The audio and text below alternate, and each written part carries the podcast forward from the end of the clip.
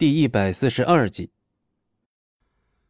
上次毒杀老爷子的时候，刘秘书已经帮助过他一次了，可惜最后的结果并不好，承担了巨大的风险的刘秘书也未得到自己想要的东西，反而让张璇把老爷子给救活了。现在又是用上人的时候了，他用近乎乞求的目光看向刘秘书。希望刘秘书能再帮自己挡过这一次的灾难。可惜这次刘秘书看着嘴唇颤抖的赵飞龙，并未说出任何一句话，甚至还偷偷的把脚步挪动了几下，躲过了赵飞龙的视线，以后将自己的身体藏入了人群之中。刘秘书也不是傻子，上次帮助自己这位大少爷挡了一次灾。但什么好处都没落的，这次还让自己上，那不开玩笑呢吗？看到了自己最后一根稻草离自己而去，此时的赵飞龙也明白，似乎是众叛亲离了。父亲，这些东西我不知道是怎么回事啊。最终，赵飞龙终于在内心做出了一个将自己撇干净的决定。你不知道，那谁能知道？难道不是你去做的这些活？昨天晚上你还检查过吧？旁边的李艳萍已经非常生气了。昨天在交接的时候，他就亲自见了刘秘书，而刘秘书又是赵飞龙身边的得力助手，这件事情不可能不通过赵飞龙。听到这里，赵飞龙嘴角抖了抖，但还是转过头来，将所有的黑锅扔在了刘秘书上。刘秘书。你昨天晚上在送货的时候都不懂得核对吗？人家上百万的货物你就这样去敷衍，这次出了问题你自己负责吧。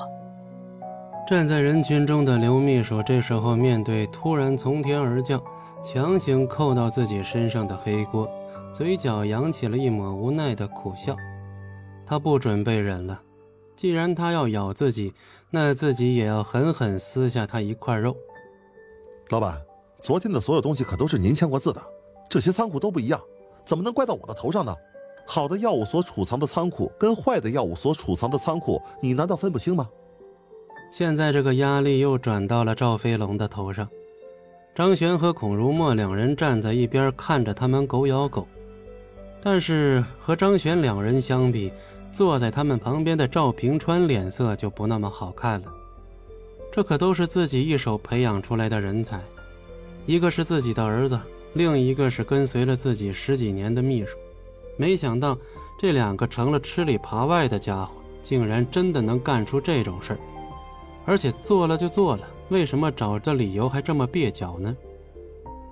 听到他们所说的话，一些小辈儿或者是家族之中脑子比较灵光的，其实都已经看出来，这只是他们最后的几声无力反驳罢了。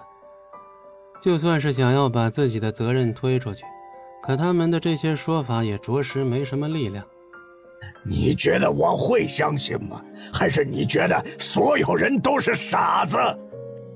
赵平川的声音还是带着极为深重的愤怒。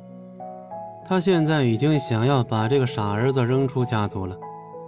面对着自己父亲的质问，赵飞龙挠了挠头，站在原地也不应答。他还厚着脸皮的觉得，现在只要把事情压下去，那么之后自己还能坐家主的位置。反正他这个爹也没几年能活了。像他这种人属于司马昭之心，路人皆知，所以对于他赵老爷子是肯定不放心的。沉思良久之后，赵平川终于做出了决定：咱们赵家这么多年的招牌，全都被你这家伙给毁了。从现在开始，你不要碰咱们家里的任何业务了。什么？本集播讲完毕，感谢您的收听，我们精彩继续。